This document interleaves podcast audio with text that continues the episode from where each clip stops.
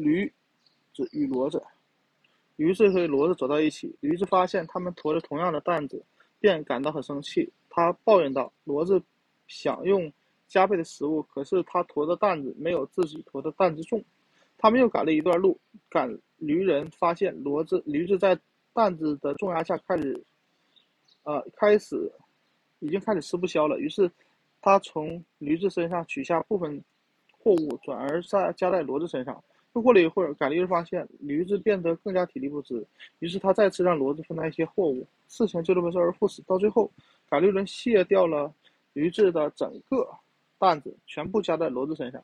也就在这时，骡子瞥了驴子一眼，说：“现在你还有什么可说的？难道不配得？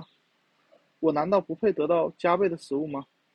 路遥知马力，当我们给一件事物下结论的时候，不要盯紧盯急于盯着事物的开端，要而要注意过程和与结果。